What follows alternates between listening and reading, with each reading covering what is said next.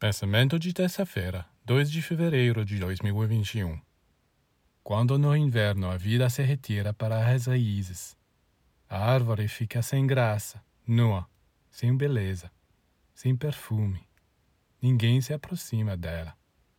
Mas assim que a vida começa a subir, as aves vêm cantar em seus ramos. Todos a admiram e vêm se sentar ao lado dela. Aqui está uma lição sobre a qual devemos parar para meditar. Quando você vê as pessoas descendo cada vez mais em direção às raízes, ou seja, dando lugar às luxúrias, paixões, prazeres, é que já estão caminhando para o inverno, espiritualmente falando. E à medida que eles se tornam menos bonitos, menos luminosos, menos vivos, sua comitiva começa a se afastar deles. Infelizmente, eles serão os últimos a entender o porquê. Portanto, lembre-se disso.